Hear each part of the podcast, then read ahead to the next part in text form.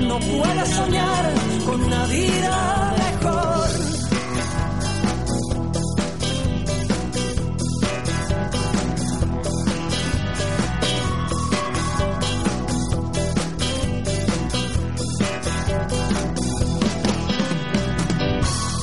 Sin Fronteras, un programa en Radio Filispín 93.9 FM.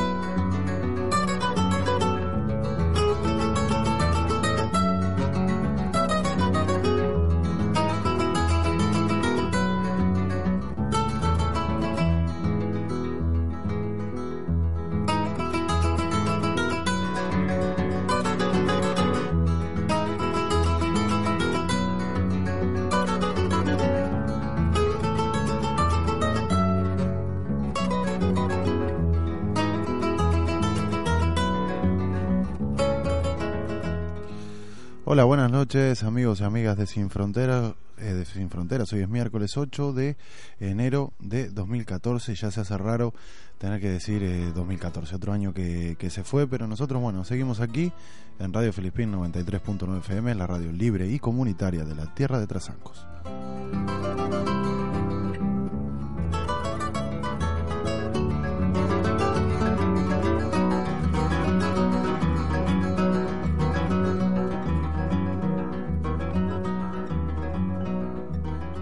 Pueden comunicarse con nosotros vía telefónica llamando al 981 37 10 40 981 37 10 40.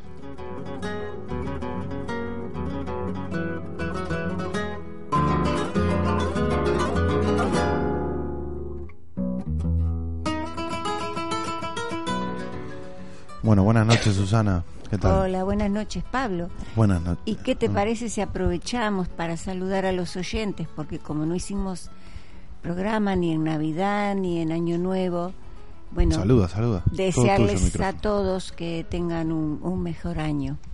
Ah, Sin duda que, que este año va a ser mejor que el anterior. Es, es facilísimo que sea mejor que 2013 porque la verdad, eh, con todo lo que cayó en este año pasado, que pero bueno, vamos, no, y vamos. que va a seguir cayendo, pero vamos a ser positivos y, y vamos a pensar en que vamos a poder cambiar la situación del año 2013. Mm, Buenas noches, Celso, ¿qué tal? Hola, buenas noches y feliz año 2014 a todos y todas las radioyentes y como dice Susana, este año hay que seguir eh, metiendo caña y seguir luchando.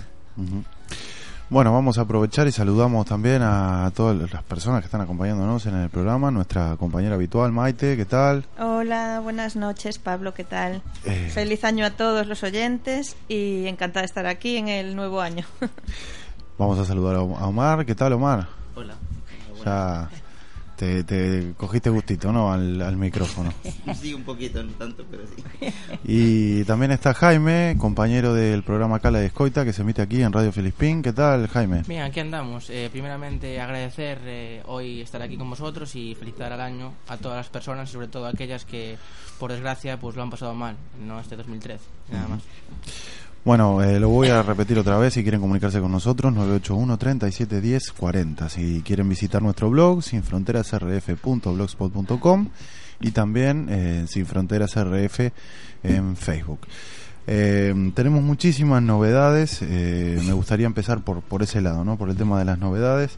Tenemos una nueva introducción a la sección de Maite, tenemos una nueva cuña de, de Celso, de, de educación. Y además tenemos la cuña de aviso del programa, que la, la- hay que meterla aquí en el escritorio de, de la radio para que suene de vez en cuando. Así que, ¿qué les parece si, si vamos contando ahí las novedades? Bueno, escuchando escucharlas. las novedades. Bueno, vamos a empezar por la cuña de Celso. ¿Qué te parece, Celso? Bien, eh, me parece muy no bien. estabas preparado, ¿verdad? Eh, no, ahora mismo eh, me parece bien y, y eso, que seguiremos metiendo caña, ¿no? Ahí está.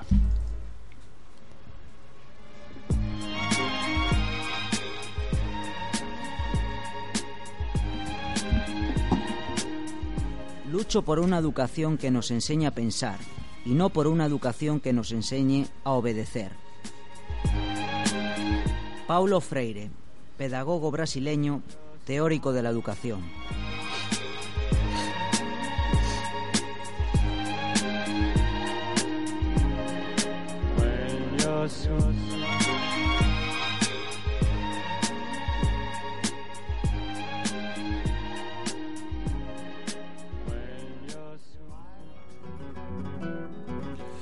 Bueno, ¿qué les, qué les pareció la, la cuñita de Celso? Muy bueno y además nombrar a, Pa- a Paulo Freire es, es muy importante en el tema de educación. Bueno, ahora vamos a seguir, vamos a, a presentar. La podíamos dejar para más tarde, pero bueno, eh, vamos a presentar Sí, también. sí, ya, ya. Entramos con la, con la introducción de Maite, la nueva. Eh, a ver qué les parece a los radioyentes y, y bueno, y a todos los que están en la mesa.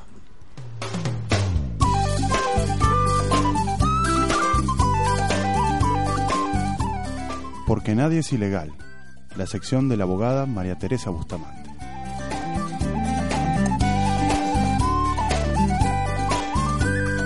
Soy Bolita en Italia, soy Colombo en Nueva York, soy Sudaca por España y Paraguay de Asunción, español en Argentina, alemán en Salvador, un francés se fue pa' Chile, japonés en Ecuador.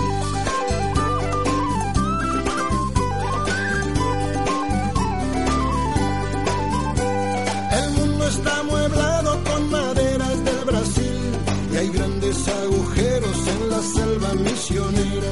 Europa no recuerda de los barcos que mandó, gente herida por la guerra, esta tierra la salvó.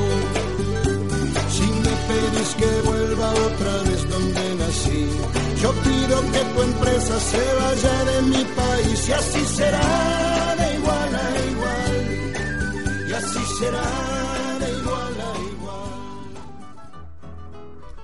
Bueno, esta es la intro de Maite, ¿qué les pareció?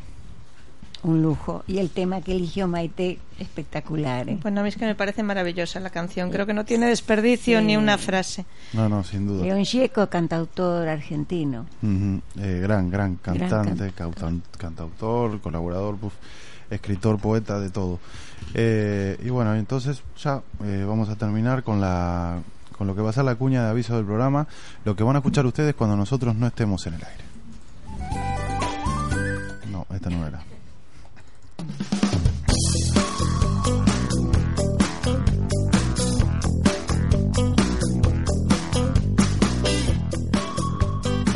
Todos los miércoles de 8 a 9 de la noche tienes una cita en Radio Filispín 93.9 FM. Cuál es la bandera que sobre un pedazo de tierra ondea. ¿Quién decide? ¿Quién tiene Sin Fronteras, un programa donde hablamos de inmigración, actualidad, de Latinoamérica y del mundo. Entonces no puede venir por aquí. Que de qué color es y qué dónde. Visítanos además en nuestro blog sinfronteras.blogspot.com y en Sin Fronteras RF de Facebook.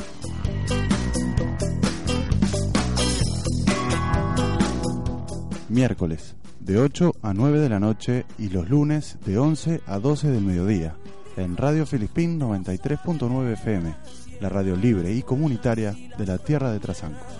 ¿Quién me limita? Es de mi planeta. Si soy ni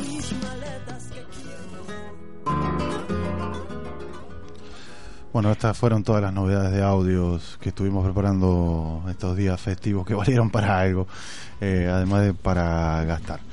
Así que eh, vamos a empezar ahora sin fronteras. Inmigración en Sin Fronteras.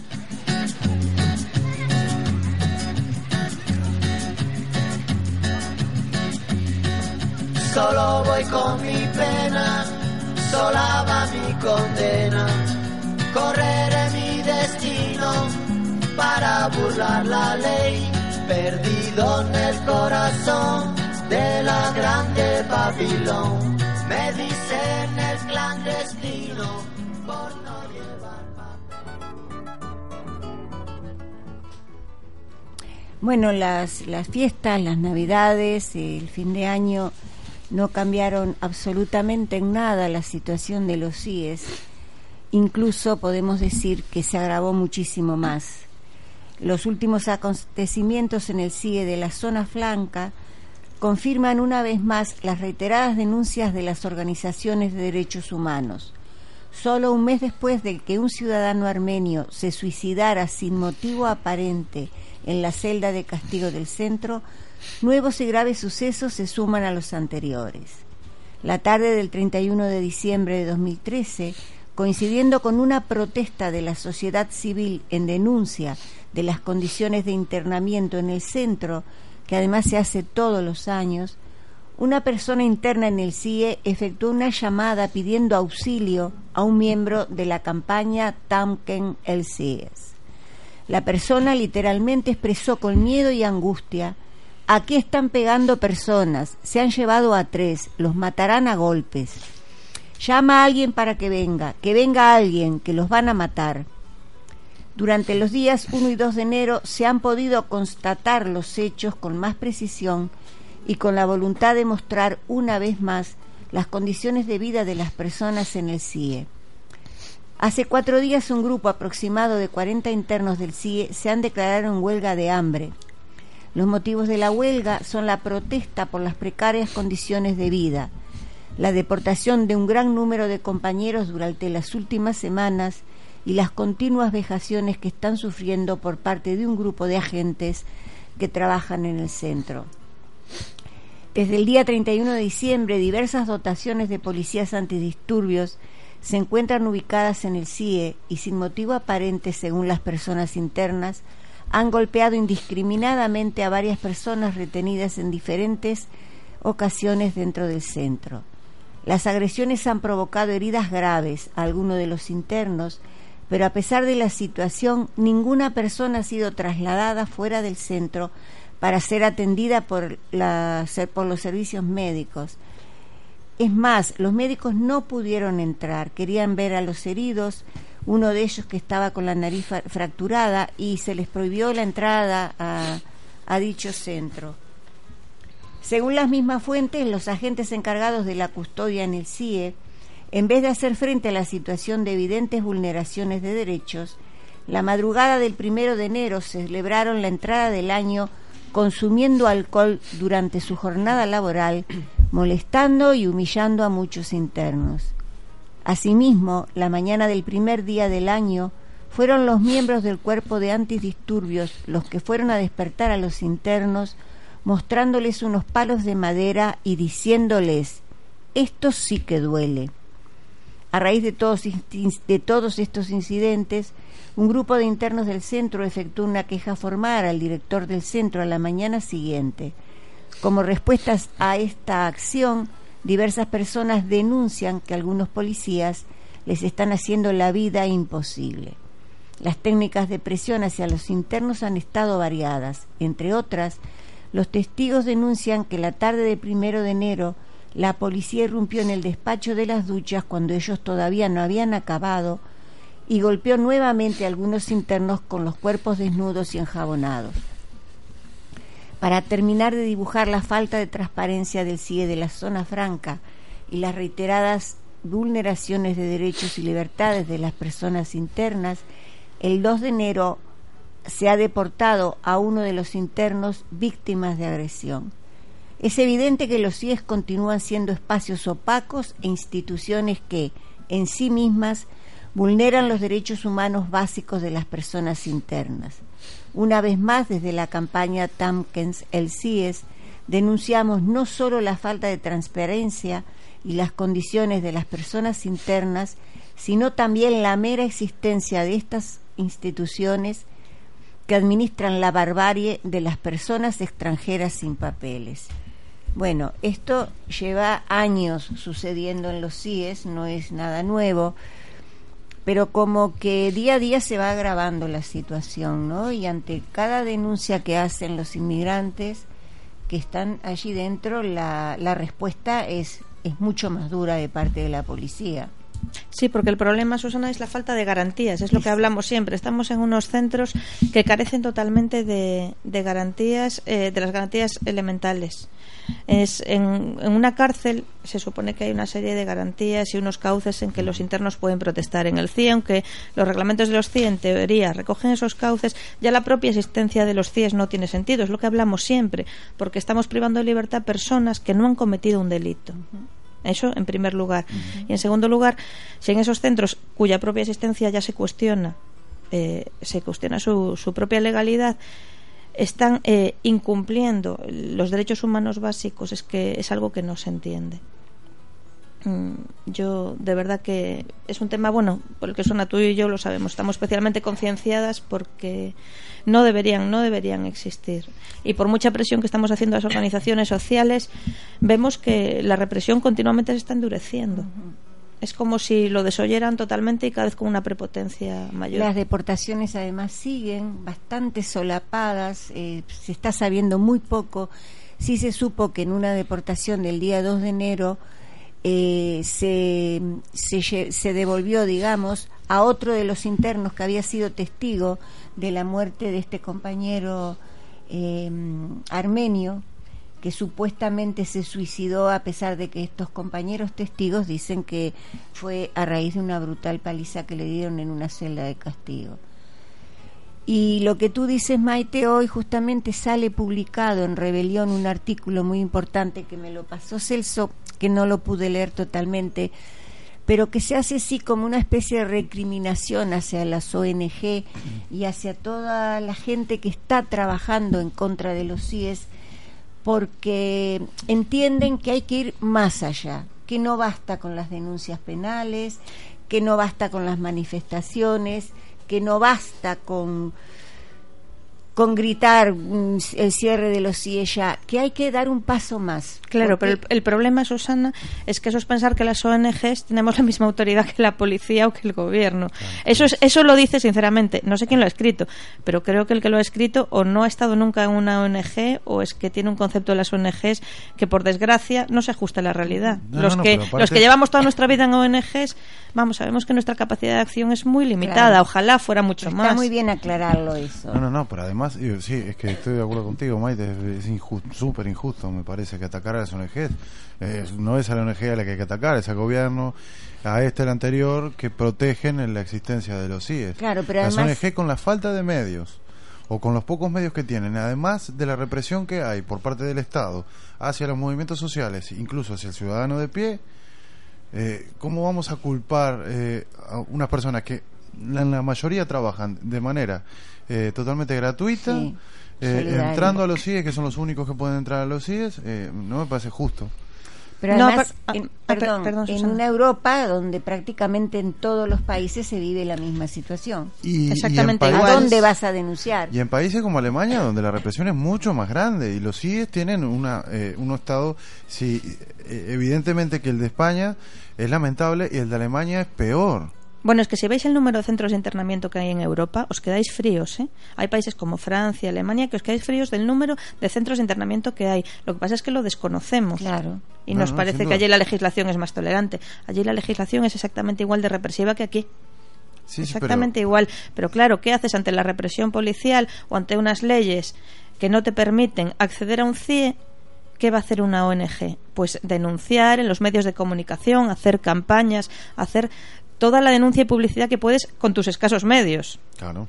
Y es lo que decís. Entonces me parece súper injusto echar la culpa a las ONGs. Cuando ahora, hoy por hoy somos las únicas que estamos haciendo que la gente sepa lo que es un CIE y tenga conciencia de lo que es. Claro.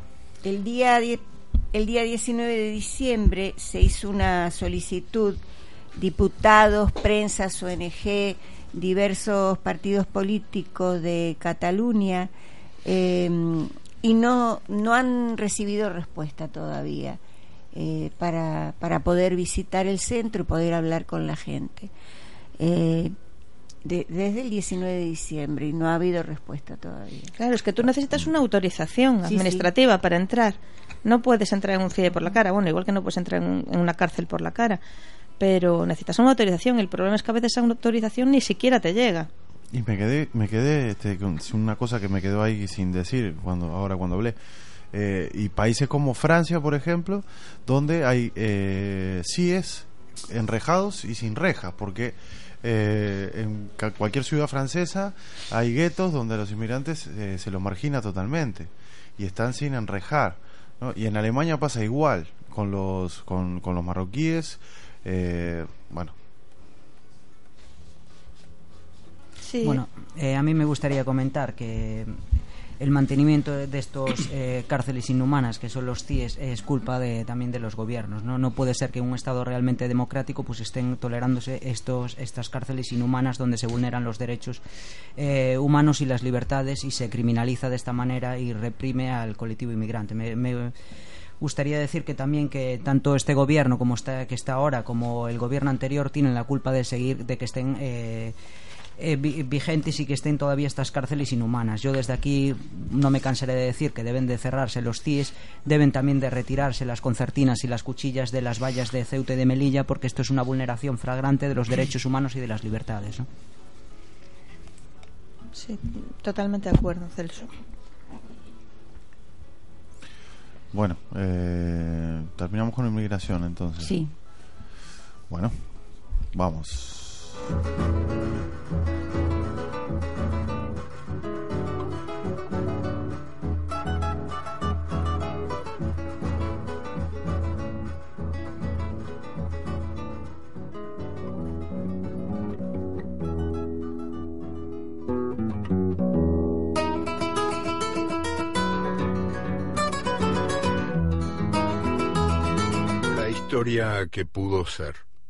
Cristóbal Colón no consiguió descubrir América porque no tenía visa y ni siquiera tenía pasaporte. A Pedro Álvarez Cabral le prohibieron desembarcar en Brasil porque podía contagiar la viruela, el sarampión, la gripe y otras pestes desconocidas en el país. Hernán Cortés y Francisco Pizarro se quedaron con las ganas de conquistar México y Perú porque carecían de permiso de trabajo. Pedro de Alvarado rebotó en Guatemala y Pedro de Valdivia no pudo entrar en Chile porque no llevaban certificados policiales de buena conducta. Los peregrinos del Mayflower fueron devueltos a la mar porque en las costas de Massachusetts no había cuotas abiertas de inmigración.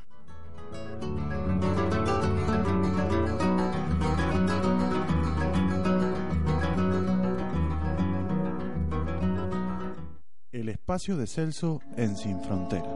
La educación pésima les favorece, porque su sistema bárbaro se sustenta con ignorancia y un pueblo con cultura es más libre. Yo, a la derecha nunca le gustaron intelectuales del pueblo. En fosas comunes aún escriben sus cuerpos. Dicen que el socialismo ha muerto, es mentira. Somos vida, odiados por la monarquía como Lira. Franco lo dejó bien atado, miles de colegios privados. Elitistas, racistas, dejando hasta Cristo manipulado.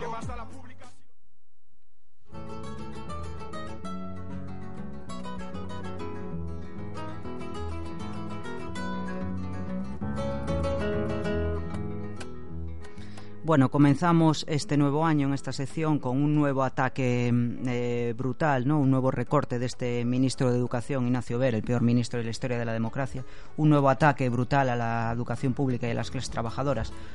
Ayer salió en el BOE que un recorte del 40% las ayudas a los libros de texto del Ministerio de Deseducación de Ignacio Ver pasan a, eh, a repartirse en las comunidades autónomas. Eh, del año pasado se repartían 30,7 millones en las ayudas a los libros de texto este año a 18,5 millones, ¿no?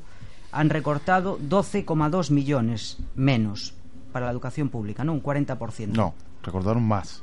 Más, aparte, aparte a lo ya, a- aparte a lo ya habían añadido, porque este este hombre, este ministerio no deja de, de- de coger la tijera, ¿no? De sorprendernos. Esto es un nuevo ataque del Partido Popular y del gobierno de Rajoy a las clases trabajadoras y la educación pública. También vemos que desde este Ministerio de Deseducación de Ignacio Ver ahora exige de manera injusta, clasista y segregadora la devolución de las becas a 13.200 estudiantes universitarios con pocos recursos económicos, ¿no? Vuelven otra vez a recortar y a cebarse con las clases trabajadoras y con la educación pública. También descubrimos la asignatura, nueva asignatura alternativa a la religión, ¿no? Yo no creo que sea alternativa, más que nada es, es seguir lo- eh, el modelo, lo que siempre quiso la, la conferencia episcopal, ¿no? Eh, se llama valores éticos. De éticos no se, no se, no, no se enseña nada. Es una asignatura alternativa totalmente ideológica al servicio de la conferencia episcopal que siempre quiso tener una alternativa a la asignatura de religión, ¿no? Es una, es una asignatura que va a impedir el pensamiento crítico, va critica enormemente la desobediencia civil, dice que hay que acatar las leyes y órdenes injustas.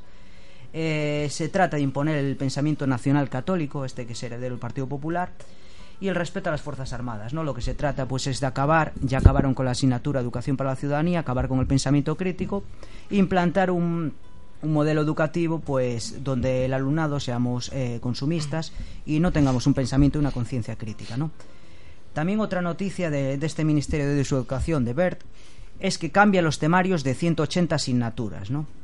Para el próximo año, 2014-2015, que es cuando va a entrar la, infame Ley 11, eh, y va a entrar en primer, tercer y quinto curso de educación primaria y los ciclos, en 14 ciclos de formación profesional. ¿no? Esto es otro nuevo ataque a las familias de- del gobierno del Partido Popular y de BER, donde se van a tener que gastar en esta crisis que vivimos, donde la gente se le bajan los salarios, se encuentra en el paro, pues 300 euros en el nuevo material escolar. ¿no? Todo, todo esto que estamos viendo, estos ataques que hace el Ministerio de, Educación de Ignacio Ver, pues eh, son unos ataques pues profundamente clasistas y e ideológicos, ¿no? De- del Partido Popular Y segregadores. Y de, y de, y de- ver, ¿no? O sea, con todo esto, el recorte brutales de las becas, eh, la subida de tasas eh, bestial en universitarias, el, el repago de los comedores escolares de los centros públicos, la imposición de manera autoritaria de esta ley clasista y segregadora que es la LONCE, pues esto tiene un objetivo eh, que hay que decirlo claramente, que es el objetivo de que, que- ideológico del Partido Popular y de ver, pues, de acabar con la igualdad de oportunidades, eh, desahuciarnos de las aulas y expulsarnos del sistema educativo y de las universidades públicas a las personas con menos recursos económicos y a los hijos y a las hijas de las clases trabajadoras y sobre todo pues que estudie una élite no para quien para una minoría para quien gobierna el Partido Popular que son los ricos y unas oligarquías y unas élites económicas y financieras que es para quien gobierna el Partido Popular. Esto hay que decirlo claramente lo que se esconde detrás de todas estas medidas clasistas y elitistas del Partido Popular y de ver no Bueno, eh, yo estoy totalmente de acuerdo con Celso, pero creo que hay que marcar y, y- y puntualizar una serie de puntos, ¿no? Cuando se dice que esta ley es de Guer, eh, en parte sí, pero tenemos que decir también que no son los Guer, sino el conjunto, el Partido Popular, quien hace esta ley. ¿Y por qué hace esta ley? Porque ellos desde pequeños han vivido y han estudiado en colegios públicos, en, perdón, públicos Privados. no, en colegios privados, donde sus papis y sus mamis les pagaban los, los estudios y ahora quieren aplicar ese modo de vida que ellos tenían de pequeños a la- al conjunto de la sociedad eh, española. Y para mí todo lo que estás diciendo tiene mucho sentido. Creo que este Partido Popular va a destrozar por completo la igualdad, no vamos a poder estudiar eh, la clase obrera y con eso, ¿qué va a hacer este Partido Popular? Va a hacer expulsar a, a la gente, pues eso, eh, obrera y que no podamos tener una medida crítica para sus políticas, ¿no? Y en este sentido yo no tengo nada más que decir, ya hemos debatido en el programa de Cala Escoita sobre estos temas y por mi parte no, no, no, no puedo decir nada más ni quiero, aparte.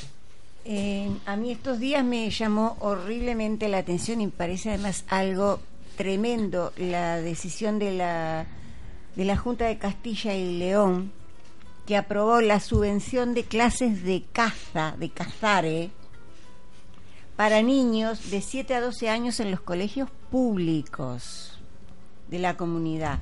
Es, fue una petición que hizo la Federación de Caza y se destinan 303 mil euros, que es, eh, es un dinero procedente de los contribuyentes, a llevar a cabo ¿eh?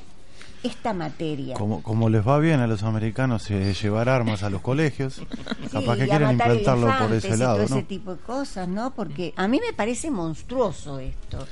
Sí, Niños lo- de 7 a Sí, 12 y sobre todo, como tú años. comentabas, a esa edad, esa edad donde los jóvenes, como quien dice, acaban de llegar al, al sistema educativo y que le enseñes caza, para mí, le enseñes a matar, para mí me parece lamentable. Es que yo veo que va todo contracorriente, ¿no? O sea, va, va eh, la sociedad en teoría tiene que ir evolucionando, ¿no? Eh, cada vez hay más personas que eh, creen en el derecho animal y que hay mu- movimientos muy fuertes sobre derecho animal y tal. Y por otro lado, pum, te mandan este tipo de historias que al final te hacen retroceder igual 100 años atrás, ¿no? Y como si nada, y no pasa nada. Sí, y sobre todo aparte del gobierno socialista en, en Andalucía, que aplique esta materia de caza, para mí va en contra de sus, de sus ideales, desde mi punto de vista. Bueno, no nos llamaría la atención. Bueno, No. Realmente, últimamente, a ver, el Partido Socialista se ha vuelto muy derechón, digamos. Eh, eh, lo que es evidente es que los partidos políticos eh, cada vez eh, se miran, miran menos en el ciudadano y piensan más en la política, ¿no? Y en conseguir votos. Claro. Eh, Andalucía es muy tradicional y, el tema de la casa, eh, de los toros y mil cosas de los andaluces eh, no se pueden tocar. Entonces, que hagan leyes a, a- a pro del sentimiento andaluz me parece una cuestión de búsqueda de votos. ¿No? A pesar de que Andalucía siempre fue un bastión del Partido Socialista, donde en teoría tendría que haber eh, más, más evolución. Sí, bueno, a mí me gustaría comentar varias cosillas. Eh, primero, eh, que también se me olvidó de decir que con la entrada de esta nueva ley educativa, la 11, pues se va a permitir eh, financiar con dinero público a estos colegios eh, segregadores y machistas del Opus Dei, ¿no? Que segregan por razón de sexo. Yo creo que ese dinero se tendría que dedicar, primero cerrar, eh, acabar con esos conciertos con dinero público, con esos colegios que segregan por razón de sexo, ¿no? porque atentan contra la igualdad de oportunidades entre hombres y mujeres. Y segundo, en vez de recortar em, en educación pública, que es eh, lo que el futuro de un país, porque un país que no invierte en educación pública es un país eh, que no tiene futuro, ¿no? Y realmente donde tiene que eh, recortar el gobierno o conseguir ese dinero, pues es el pe- perseguir el fraude fiscal de las grandes fortunas y grandes empresas, eh, hacer una reforma eh, fiscal eh, profunda, progresiva, donde paguen más impuestos quien más dinero tenga y, y en vez de hacer amnistías fiscales para estos ricos, pues que, que paguen estos ricos más hacienda y, y- y- y estas cosas, ¿no? En vez de recortar en, en- en educación pública, pues te deberían de recortar en otro tipo de cosas, ¿no? Y perseguir, pues, otras cosas, el fraude fiscal y, y más cosas por el estilo. Sí, lo que está claro es que, bueno, es- lo hemos hablado siempre, que la sanidad y la educación para mí son los dos pilares de un estado del bienestar, es decir, y el índice de que un estado eh, es un estado democrático y un estado que funciona bien. Si no inviertes en la salud y en la educación de tus ciudadanos como estado y como país, yo creo que no tienes futuro. Yo creo que en eso coincidimos todos. En el momento que recortas en educación sobre otras cosas en las que puedes recortar antes, eh, yo creo que hay un, un fallo y algo que plantearnos muy seriamente. Pero está muy pensado eso, ¿eh? A ver. Claro, Sí, pero sí, es que, lo, es que una lo que quiere este gobierno es eso, empezar por ahí para que la gente no tenga argumentos y después de que no tengan argumentos empezar a poner sus políticas para que nadie pueda protestar. También, como comentamos en el anterior eh, programa, sobre el tema ahora que está saliendo, eh, la ley de huelgas, que quiere parar a toda la gente que protesta en contra de sus, de sus eh, políticas. Entonces, eh, como comentaba ella, eh, sanidad, educación y este tipo de leyes, pues la verdad es que marca mucho. Y es, es como quieren empezar por ahí, y una vez que empiecen por ahí, pues la gente cuando, que no tenga argumentos y demás, es lo que busca este partido. Desde su punto de vista, es lógico. Desde el punto de vista de todos aquí, Por pues supuesto, no, es la no estrategia que ellos siguen porque Claro. es lo que buscan. Por, por supuesto, nosotros estamos en desacuerdo. Sí, o sea, si hay aquí de acuerdo, no creo que haya de acuerdo, pero bueno, yo por mi parte no tengo nada más que decir. Sí, a mí me gustaría decir que lo que dice Jaime es verdad. O sea, el Partido Popular y ver lo que quieren es un pueblo obediente, ¿no? Quieren un pueblo que no se cuestione sus políticas neoliberales que están desmantelando el estado del bienestar, ¿no? Lo que quieren es un pueblo sumiso, ignorante y que la clase trabajadora poseamos mano de obra barata, ¿no? No que tengamos un pensamiento crítico y que podamos eh, empoderarnos socialmente y combatir sus políticas que están desmantelando eh, todo, acabando con el estado del bienestar y, y secuestrando nuestra democracia, ¿no? Sí, eh, para mí también, aparte de la educación y sanidad, también me parece otro pilar básico que no se comentó, que es la justicia. El poder defenderse y de manera gratuita. Que ahora también con el copago eh, de justicia del Partido Popular tampoco se va a poder ejercer la libertad en el tema de justicia, ¿no? Como una mujer que, que ha sido violada tengan que pagar un dinero por, por ser una clara, un claro ejemplo de una persona inocente. Y este Partido Popular, pues no sé, yo no sé qué decirle. Pero bueno, que- todo el aparato de justicia está Sí, mal, ¿no? está O sea, fatal. ya- Bueno, es que con la ley de, con la ley de tasas, bueno, la ley de tasas ya sabéis que yo y en general toda la abogacía y Claro, los funcionarios de justicia tenemos ahí una cruzada ya desde hace más de un año. La ley de tasas es terrible porque la ley de tasas impide muchas veces a la clase media ir a ir a un juicio, es decir, que por una apelación tengas que pagar 800 euros de tasa. O más, incluso, ¿no? Sí, pero bueno, por lo pronto 800 euros por una apelación vas a tener Es que pagar. bastante. Y entonces, claro, eso frena a muchísima gente a la hora de apelar. Porque no estamos hablando de gente totalmente sin recursos, es que una persona de clase media pagar 800 euros más el abogado, más el procurador por una apelación, yo no sé a vosotros, a mí, a mí por ejemplo ya me hundiría en la no- miseria. claro. es que no te lo puedes permitir. Entonces es una falacia decir, ah, es que la justicia se ha agilizado muchísimo con la ley de tasas. Claro, si tú impides a la gente acceder a la justicia, claro, que la agilizas. Pero ¿a costa de qué? A costa de limitar el derecho a la tutela judicial efectiva de los ciudadanos, eh, a la costa de limitar que la gente no pueda eh, reclamar cuando está agre- cuando ha sido agredida o ha sido lesionada en un derecho. Es una falacia. Es una carta abierta a que cada vez tengamos menos, más falta de derechos nosotros. ¿no? Claro, más recorte de derechos. Es como la nueva ley de seguridad ciudadana. La ley de seguridad ciudadana han sido listísimos porque no atacan a la gente diciendo si usted se manifiesta espontáneamente delante de una institución lo vamos a meter dos días en el calabozo. No, porque a la gente no le asusta pasar dos días en el calabozo si está indignado por algo. No, son inteligentes y van ahora mismo donde nos duele. Si usted se manifiesta delante de una institución de forma espontánea le vamos a poner una multa hasta 30.000 euros. 30.000 Ah, euros. y ahí te cortas. Sí, que en principio era Te 60. cortas porque hoy en día, ¿quién se puede permitir Claro. arriesgarse a eso? es decir, entonces dices, mejor me callo la boca, porque si me van a embargar la casa para que yo pueda pagar esta sanción por ir a gritarle algo a los diputados del Congreso, mejor me callo. Sí, en principio eran 60.000 euros. Mm. Eh, la partida del PP era 60.000 y al final, pues un poco de manifestación y demás, conseguimos que se rebajase a la mitad. Pero es que aunque sean 30.000 o aunque, barbaridad. o aunque sean 15.000, Claro. quiero Sí, decir, sí, es que a mí sí. me pones 5.000 euros de multa y a mí ya me hundes. Claro. Y, y con mil incluso también. o sea, Es que ya te claro. hunden. Quiero decir, entonces llega un momento en que te han atacado por donde te duele. Mm. Por donde te duele, porque realmente en eso han sido muy inteligentes. Sí, o sea, sí. No, Es que no- no hay nada que no hay- no más que decir. Claro. Y aparte lo hizo una propia abogada, más, más sentido común. No, para- y una abogada que, que le cuesta llegar a fin de Claro, mes por como a eso. todos los ciudadanos de Claro. este país ahora mismo, quiero decir. Sí. Que todos podemos tener mejores sueldos, peores sueldos, pero todos sabemos lo que ha subido todo y lo que cuesta pagar una hipoteca y lo que cuesta vivir, lo que cuesta tener Y las hijos. obligaciones que hay, ¿no? Hombre. Por tener un título universitario, No, no, tienes una serie de obligaciones claro. que tienes que asumir. Sí, sí, que hoy en día todos sabemos lo que cuesta pagar una multa de 5.000 euros, lo que dices tú, de 1.000 euros. Yo lo que quería plantearte una pregunta, ya que estás aquí, me, me gustaría preguntarte en, en tema jurídico.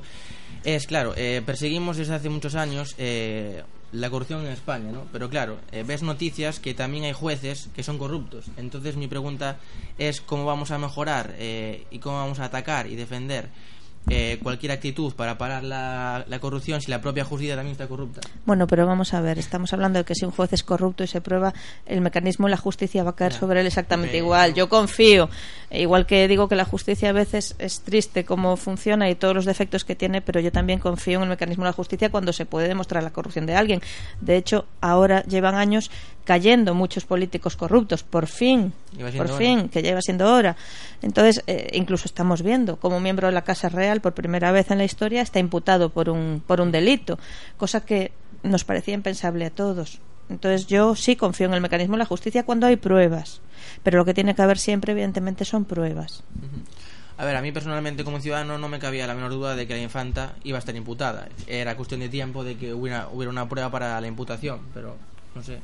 No sé Yo- si una No, prueba. yo no lo creo que tan claro. no, yo bueno, yo tampoco. personalmente sí, o Creo sea, que si un Dargarín estaba imputado y tenía Yo ciertos... creo que tenía que haber un juez con suficiente valentía para imputarla. Hmm. Porque no te olvides que ya estuvo imputada. Y se ¿eh? desimputó, sí. Exactamente. No, pero me refiero en, en pensamiento ciudadano. Yo creo que si un, si un Dargarín estaba metido en esta en este pozo sin fondo, a mí no me cabía la menor duda en pensar que también estaría la mujer. Ahora, de ahí a que, a que Claro, a que pase se- algo sí. con esta imputación, vamos a ver, ¿eh? Eso es otra. A lo Yo mejor también la vuelven a desimputar. tengo que- mis dudas. Ya.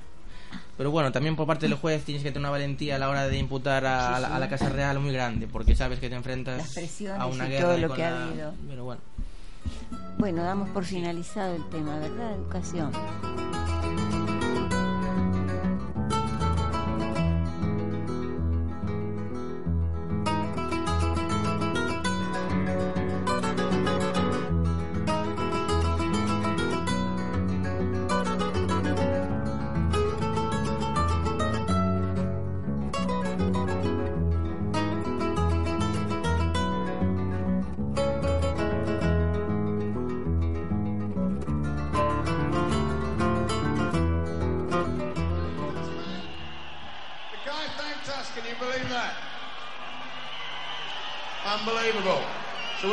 Rock and roll, Lenny? Not yet.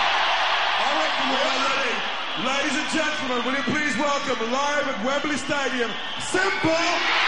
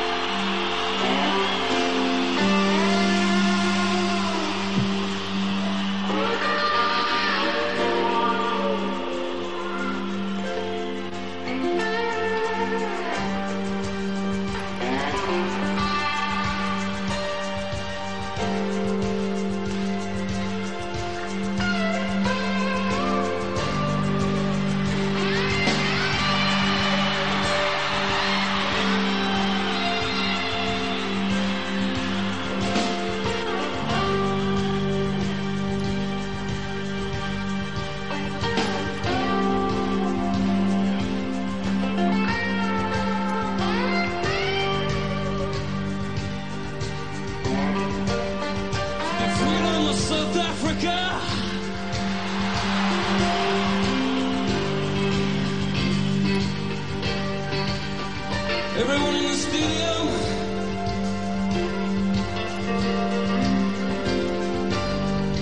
With the utmost respect for Nelson Mandela.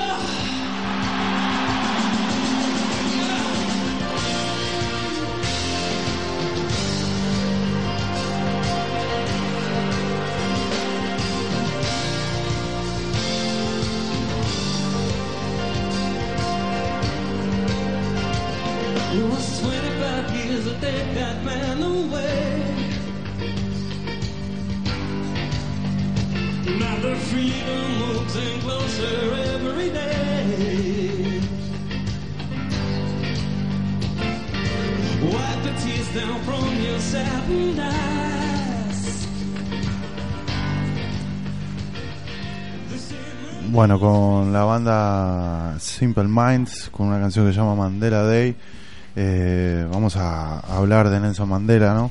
Que había quedado, eh, habíamos quedado comprometidos ya eh, desde el programa anterior eh, con Omar, que, que bueno, que secretamente nos sorprendió eh, contándonos a último momento y casi corriendo que, que lo había conocido en persona, ¿no? Al, al gran Nelson Mandela. Eh, esta canción de Simple Minds es, eh, es un en vivo en el estadio de Wembley donde hicieron un concierto eh, para la libertad de Sudáfrica, ¿no? donde se participaron eh, muchísimos cantantes, incluso YouTube creo que estuvo ahí también. Y bueno, queríamos empezar con, con esta canción de Simple Minds.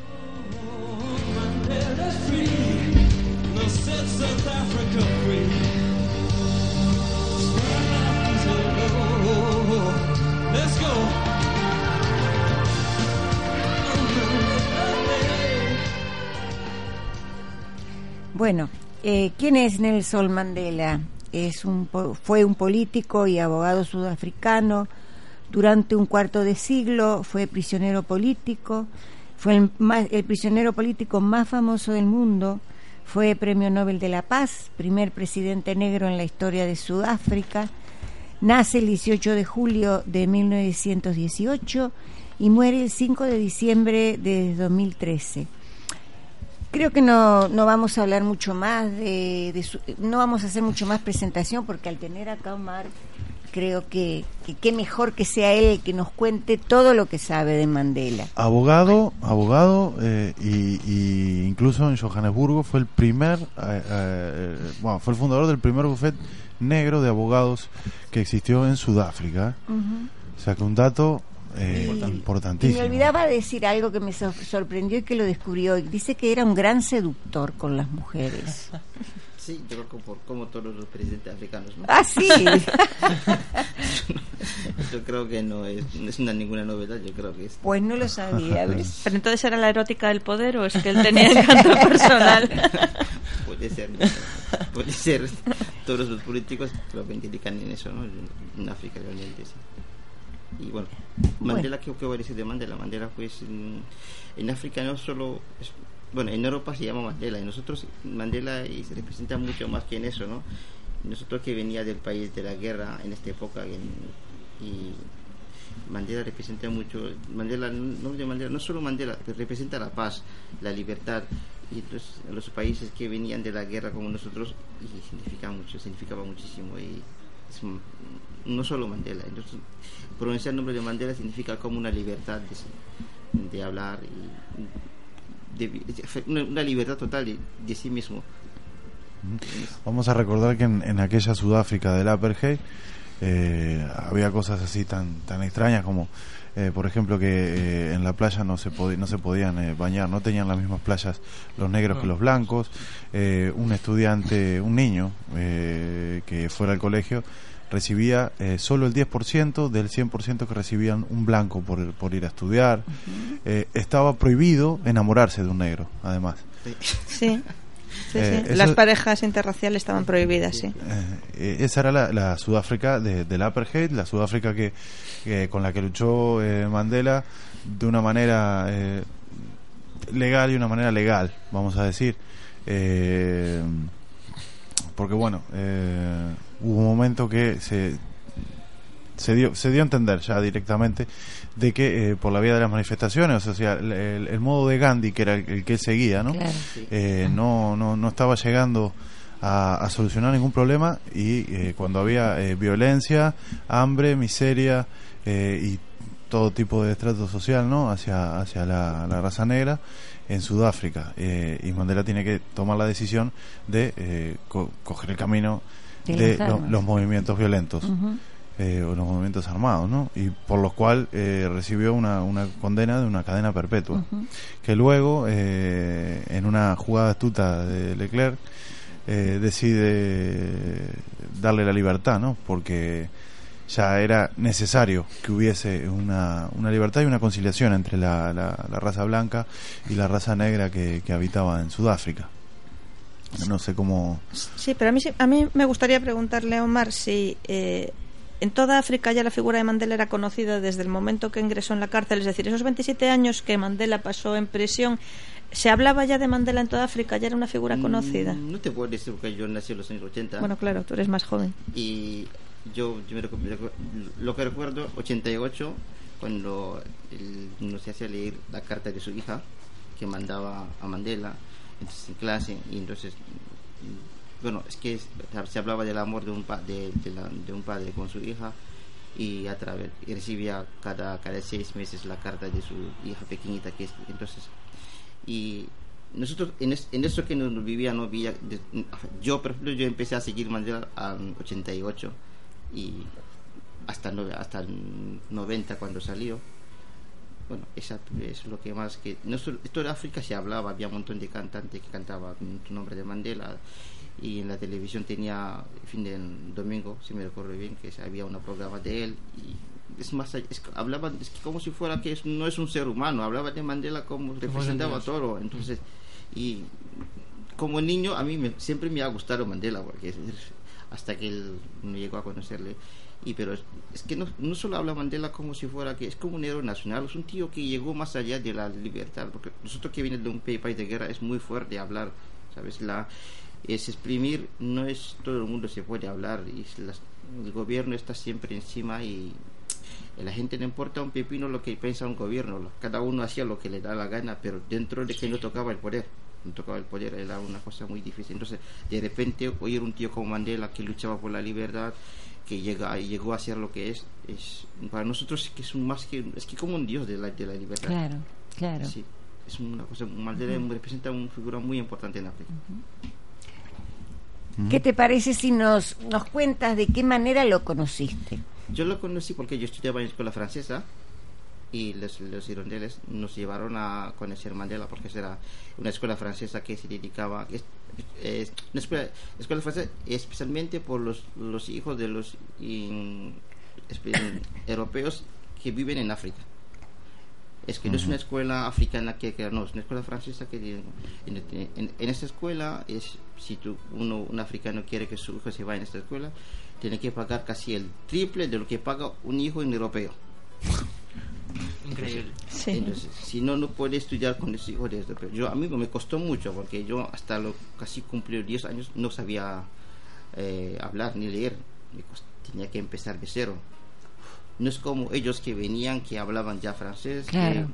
que, sabían leer y escribir a mí yo siempre he tenido problemas siempre he tenido discusión con, con, mi, con mi compañero de clases porque no sabía leer y no podía ver la tele porque la tele para mí era una cosa importantísimo para para ver la tele porque yo para no- como no puedo saber nada de la tele entonces Porque eh, la tele era en francés. Sí, era en francés. Entonces, como era en francés, tenía que aprender el idioma y para ver la tele. Entonces, pasaba muchas horas para, para aprender más el francés, para ver la tele y para eso. Entonces, en esa escuela, entonces, ahí yo éramos, yo éramos cuatro en toda la escuela, creo que es africanos. Entonces, a los cuatro que somos africanos somos hijos de fulanos, porque si no, un padre no puede ir a pagar, por ejemplo, 3.000 euros en que es ahí en África representa 2 millones de euros, 2 millones de, de, de francs CFA para llevar a un niño a- cada año. ¿Tu papá, por ejemplo, en qué trabajaba? Mi padre tenía, tenía empresas, Ah, entonces y en eso permitía que yo iba- Claro, que iba fueras a cole. A mi aprender. padre no le importa, pero a mi madre más que le importaba que iba a estudiar. claro. Y en este cole entonces que había una inscripción para ir a ver Mandela. Entonces, el dijeron que tiene que un padre tiene que pagar cerca de no sé 3 millones de francos, algo así, de 2 mil, dos mil y pico de euros para ir a ver Mandela pasando por para la visita de. Entonces, en esta inscripción la escuela se programó y pidió la visita de nu- nuestro de la escuela que es Les Hirondelles para ver a Mandela. Entonces, ahí nosotros no fuimos, éramos 20 y tanto y así. ¿En qué año fue eso? 92. 92. O sea que ya estaba en libertad. Estaba en libertad, sí, ya estaba en libertad, años ya. Ya estaba en libertad ya. Y nos recibió, pasamos casi, no sé, era por media hora y al final hemos quedado tres horas con él. y es, fui así, entonces fui...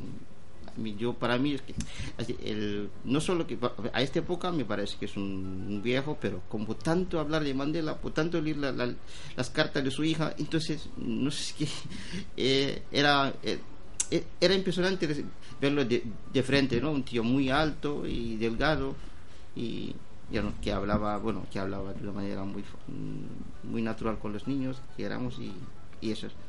Y jugaba, no es normal, lo que, que preguntaba clase, entonces sí, era bastante... A mí, a mí me divertí muchísimo conociendo a este. Eh, tengo entendido que él dejó un legado de cuentos para niños muy importante. Sí, Ahora que dices que le gustaban los niños. Me gustaba muchísimo los niños de y, y bueno y había un prof- y había un tío que no hacía la- también la traducción porque él no hablaba francés hablaba inglés y a nosotros hablábamos francés, entonces sí había esa la tradición con él. El traductor. Tra- tra- tra- tra- tra- sí, Y eso que tú nos contaste que habían jugado al fútbol. Sí, con él, sí, era Sí. que dedicó tiempo a que nos, gusta- que nos gustaba jugar fútbol. Y eso, le encantaba mucho el deporte y hablaba. Bueno, y también en 99 conocí a, no, no lo conocí, pero he estado a una conferencia de él en París en 99. Y es un tío que ya que es, ay, bueno, 99 ya, te- ya era bastante ya, y era, tenía 17 años y ya estaba mucho más mucho más preparado para escucharle en directo que hablaba y era bastante y bueno, es un tío, que, tío que tenía sus ideas y ha tenido la suerte de tener de Claire al lado que le ayudó a hacer como hacer como así ayudó a él y, el, y al país. Porque lo Bota Peter Bota que era antes antes de Claire que él llegó a, es que es que es fue el más más que mató las eh, Sudáfrica no es no es de Claire fue este este Peter Bota Bota de, de, de los 1978 a 64 Bota ha estado como primer ministro de, 70 y- de 84 hasta el 1989 como presidente del país. Era muy la parte era más más violenta que es y de 58 hasta, sete- hasta 78 fui también el, el- el presidente del Partido, Partido Nacional. Del- y fui este que fue más. ¿Y cómo se fueron dando los cambios? los cambios fue, es lo que hoy los cambios fue por, por, por porque de Klerk quería negociar como dice él mismo que es lo, lo único que con quien podía negociar era de Klerk. Y con de Klerk es, es el, dar, dar el paso adelante. Porque esos países nada ha cambiado yo conozco personalmente yo he estado muchas veces en Sur- South África no es un país que ha cambiado mucho la situación de los, de los negros. No ha cambiado. Porque no ha cambiado porque ellos no, no tienen nada. Todas las empresas de diamantes son, son, son sigue siendo los blancos y el, dinero los blancos. Quién votaron quién, quién financió el partido de, de campaña de Mandela fue ellos porque ahí no dónde van a sacar dinero esto no. Entonces, entonces fue todo eso es, es pura la pura política es que no ha cambiado nada de la situación que están los, los Pero bueno, de Klerk también estaba obligado, o sea, el Partido Nacional estaba obligado a, a negociar, Pero con Mandela, ¿no? Sí, obligado no tanto, porque por tener el poder económico no, e- no tenían no tenían una, una, una, una, una- una obligación, como se dice, pero Pero había una presión internacional monstruosa sobre... sí, por la liberación de Mandela. Pero yo hasta ahí llegaron. Pero en ese, en ese sentido, eh, de Klerk lo que hizo fue una estrategia inteligente. Sí. Vio la que le podía caer encima. Sí, sí, sí. mm, o sea, en ese sentido, que, Pero que sufriera un derrame cerebral Bota y que lo sustituyera Klerk en el 89, ¿tú crees que si hubiera estado Bota eh, y no, no se hubiera puesto enfermo, a lo mejor no habría liberado a Mandela? No, porque Bota mismo también después volvió a hacer la campaña para que no voten a, a- a Mandela. Claro. O sea que realmente de Klerk eh, lo que hizo fue una estrategia inteligente. Sí. Un poco para sobrevivir también él y... Sí, también para, para dar un paso adelante, ¿no? Creo que para acabar con eso. Y sí, yo creo que Mandela también, bueno, tiene mucho mérito en eso. Sí. Es que tiene mucho mérito. Dije, no, que no hace falta ya de, de luchar, ya deja que dejar eso ya. Matar, matar no es, la, no es la solución. Y es lo que debería entender mucho más otros países que africanos, que matar no es la solución. La solución es la política. A eso, a eso iba. A partir de que Mandela gana, la, gana el gobierno sudafricano, que llega al gobierno, que gobierna y que el gobierno y que el pueblo sudafricano tampoco cambia, Sí. como, como bien decías, Sí. eh, ¿hubo alguna repercusión a nivel africano sobre, sobre toda esa situación, ¿no? la situación de la liberación de Mandela, Mandela en el poder? ¿Hubo alguna repercusión Sí, sí. En, los países africanos? Bastante, bastante. También hubo un problema entre los otros presidentes africanos que no, no querían recibir Mandela, porque Mandela representaba con la libertad, ¿no? Y, y esos, esos, esos presidentes no, que no, es que Mandela era un- una figura muy peligroso, porque cuando recibirle a Mandela, muchos países no querían Mandela. Porque esa parte, aparte, porque Mandela generaba mucho la, el- para ellos Mandela generaba la mm, mm, es generaba no parte de la violencia pero generaba una cosa que contra contra ellos Claro. sí, la- ellos lo que querían que es que es un país que tiene que ellos tienen que bueno, es un país que la, la dictadura es era la base sigue Claro. siendo, sigue siendo sí, la sí. base estos Sí, países africanos son así entonces Mandela vino con sus ideas que no no no no no nosotros que, que tiene que cambiar que es además lo que hizo muy bien Mandela es que después de los seis años se fue Y eso es lo que más que ningún país, país africano pudiera hacer. Claro, eso- ningún presidente africano va a estar nunca de acuerdo con eso. Claro, Es que claro. eso- Mandela eso era un peligro por cualquier país africano. Claro, sí, sí, en la mayoría de los países africanos los cambios de presidente son a base de golpes de Estado. Sí, Claro. es lo que Sí, hace, sí, digamos. las presidencias africanas son dictaduras. Dime, Omar, ¿y cómo, cómo era la situación de la mujer antes de Mandela y después de Mandela? Sigue igual. Sigue igual, exactamente. No hubo ningún cambio con respecto a... Es- el tema de la mujer en el país africano es complicado. Sí. Porque los países africanos no solo se ve una mujer, depende de, ca- de qué cultura nace cada Claro. uno. Depende de cultura que valora mucho la mujer, la otra que valora mucho menos, y la otra cultura que la mujer que tiene que trabajar, el trabajo duro que tiene que hacer un hombre, que, que no que hace la mujer, que no hace el hombre. Depende de qué tipo de tipo. Esos países africanos no son un país como Europa, se puede hablar, pero a un país africano hay más de ciento y pico de etnias. Y cada etnia tiene su forma de llevar las cosas en distinta cultura, entonces de entender las cosas. Y eso, es- eso es un problema. Claro. Es que solo que diciendo que por ejemplo, Mandela es, es, es Zulu. Dentro de Zulu hay más, hay un montón. Él, él, eh, aparte que es Zulu, es también del, de tribu de, de, de, de Tembu. El Tembu es distinto a la otra que es que, que realmente que son Zulu. Entonces, depende de cómo valoran las mujeres. Claro, Cómo claro. valoran. Pero una mujer que, bueno, que ha estudiado, que tiene una carrera, es, es más- mucho, más valor, mucho más valorada que una otra mujer que no ha estudiado. Eso te- eh, depende de la situación social de cada mujer. Claro, claro. Para eso es la, pero esos países son muy, muy complicados para saber, para valoración de cualquier. Que sea un ser humano igual, que es difícil. Depende de qué parte viene cada uno. Claro. A otros países que lo hacen, yo por ejemplo en un país que he visto que es- se quemaba la gente vivo, ¿sabes? No es, es muy difícil. No es como, no es, la carne humana casi no vale para nada. Entonces, es depende de cada uno, dónde vive cada uno. Sí, sí, sí. Estos son países. Sí, sí. Esto es marca. Es igual que estar ahora, eh, Sudáfrica no puede cambiar por, un, por 20 años. No, la gente que son pobres va a seguir siendo pobres. La situación va a ser igual. Y, y- igual, casi la única diferencia es que es la libertad. Si me dan la libertad, no me dan la posibilidad de so- sobrevivir. Mi libertad está, está muy limitadísima. Porque si no trabajo como gano, como tengo que hacer, es muy difícil. Es lo que es lo más.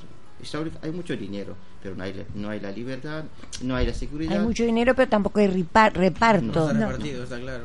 No, que es, es todo el país africano es el problema que tienen, porque es- el reparto no es igual. Claro. No, no para todos. No todo el mundo puede tener el derecho de estudiar, ni todo, cualquier niño puede estudiar, ni cual- es que es muy difícil. Es muy difícil. Porque hay muchas, muchos intereses de países, países europeos. Y esos países viven de... de- si, si Europa está bien, gracias a estos países. Y sí. Es así. Fue y sigue siendo igual. Igual, entonces son- hay mucho compromiso. Sí, sí, pues justo te iba a decir, ¿no? Por ejemplo, Inglaterra eh, le dio la independencia a Sudáfrica, entre comillas, ¿no? Porque económicamente No. eh, no. El Y- único, el único país africano que tiene la, la independencia económica es Nigeria. Nigeria. Sí, es el único país africano. Es uno puede que empresario puede fabricar, hacer una fábrica de su dinero mismo, que es válido dentro del país. Es el único país que es el único país que tiene una Qué fuerte. Luego el resto de las colonias, ¿no? Francesas. Francia es así, porque en el país africano, la Francia, por ejemplo, es donde nací yo, el palacio del gobierno es, es de alquiler. Es que puede- ¿cómo puede explicar eso? Un palacio de gobierno de un país tiene que pagar en cada fin de mes eh, un un montón de millones a Francia, porque el palacio es de alquiler. Qué tremendo. Madre mía. Es muy complicado entender eso. Y entonces, el, el montón de los franceses en que viven por ahí tienen nivel de vida social aparte que no es nuestro y tienen escuela que no tiene nada que ver con eso. Y eso no va a cambiar. Que lo mucho que me van a decir que eso sí es que hay libertad, sí, cierto, hay libertad, puede entrar si tiene dinero. Y si no tiene, ahí está el problema. No hay.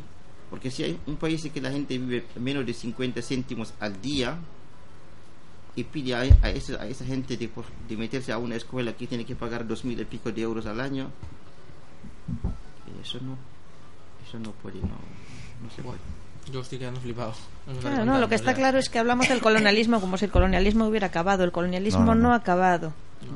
Por Es desgracia, decir, no. No, no. Es lo que sigue, entonces, Es No, una no, eh, claro, no, es que no, el colonialismo no se fue, se transformó. Claro. Transformó. Eh, hizo una, met- metamorfosis. Sí, ¿eh? sí. Y creo que está yendo más desde mi punto de vista.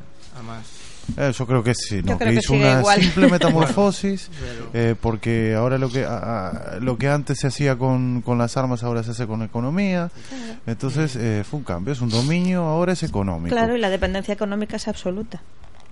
Las armas sigue igual, ¿eh? También, ¿eh? Sí, sí, sí, Sí, no, el no, comercio no. de armas sigue exactamente igual. Sí, pues, Porque las armas en los países que donde venía yo, que en, por ejemplo, un K- K-47, es una marca de... Sí, sí, la Kalashnikov. Sí, sí. Que se- aquí, se, aquí en Europa es uno que vale 25.000 euros, contar lo, que- lo que lleva. En estos países, con menos de 5 euros, lo compra con menos de 5 euros. Es, ¿Cómo le explica? Yo donde nací, si no mi padre no tenía un poder de, de económicos, jamás llegaré donde estoy. Porque estudiar era caro. Y yo jugaba con las balas. Porque yo, en 90, era, mm, el año 90 fue el golpe de Estado del, del país. Entonces, había tantas armas. Todo el mundo lo tenía. Los niños jugaban con eso en la calle. Jesús, Dios mío. Es que para, para mí cuando era niño era un juguete. Mm. Sí, era arma, pero un juguete. Sabía que mata, pero es que si da una, a- a una botella pasa nada. Entonces, Claro, claro. Es un juguete. Entonces, esos países, ¿cómo se puede explicar tantas armas de esta manera? ¿Cómo se puede explicar eso? No se fabrica. Igual que Pero este es que país el mismo, los mismos países que te, que te que te están pisando son los que te están abasteciendo de armas en el mercado negro. Sí, Claro. Eh, al fin y al cabo, o sea, es lo mismo. También eh, a los Estados Unidos, a Francia le convenía desestabilizar también eh, el- la política de tu país y, y Y así va. Sí, yo me recordaba cuando venía aquí, mi hermana me preguntaba si los españoles andaban con las armas, en, tenía armas aquí. Yo dije, no, me dije, ¿por qué? Y dije, porque, porque aquí hay tantas armas de ellos. Y dije, no, aquí nadie anda con armas. Claro, porque España lo vende las armas. Claro. vende las Nadie lo tiene. Y entonces, a ellos les dije, ¿cómo no tienen? Y dije, no, aquí no se ve, todo el mundo anda con eso. Sí. Entonces, es muy, difícil explicarlo. Sí, en. África todas las armas que hay son europeas. Entonces, una cosa que les sorprende muchísimo a los africanos es que ellos piensan que los europeos, cuando vienen a Europa, estamos armados hasta los dientes. Lo mismo que pensamos nosotros de los norteamericanos. Pues Sí, ellos solo que los norteamericanos es una O sea, realidad. es claro, nosotros, No, nosotros, nosotros no es una realidad, pero ellos vienen con esa idea, Claro. porque las armas que conocen son francesas, son Claro. españolas, Claro. y luego no entienden que no las llevemos por la calle Sí. cuando ellos están inundados de ellas. Sí, la Unión Soviética abasteció muchísimo de armas Sí. también a África. Que es un poco la hipocresía de la política europea, ¿no? Bueno, yo lo siento, pero estamos pasadísimos de hora. Así que agradecerte, Omar, eh, pedirte disculpas porque ha sido breve el tiempo, pero bueno, estás invitado para cuando quieras. Cuando quieras, ¿eh? Muchas gracias. Sí. gracias. De verdad. Bueno, Maite, muchas gracias por venir. De nada, Pablo, yo encantada. ¿Y tú cuándo vuelves, Maite? La semana que viene, ¿no? Bien, bien, bien. Jaime, gracias. Nada, a vosotros. Y seguramente Jaime esté en los mandos en breve, así que se van a Yo tener que ir creo que muy en acostumbrando de breve. la voz. Muy en breve. Bueno, Susana, hasta el miércoles que viene. Bueno, hasta el miércoles que viene. Y hasta el miércoles que viene, Celso. Hasta el miércoles. Bueno, eh, esto fue Sin Fronteras, pero bueno, tenemos una, una despedida de esto también, ¿no? Así que los dejamos con la despedida.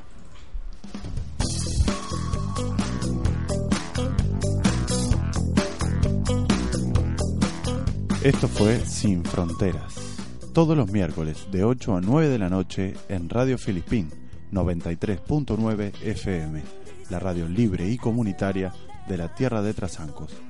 Visita nuestro blog sinfronterasrf.blogspot.com y también Sin Fronteras RF de Facebook. que nací, entonces no puede venir qué color es y que dónde nací, entonces no puede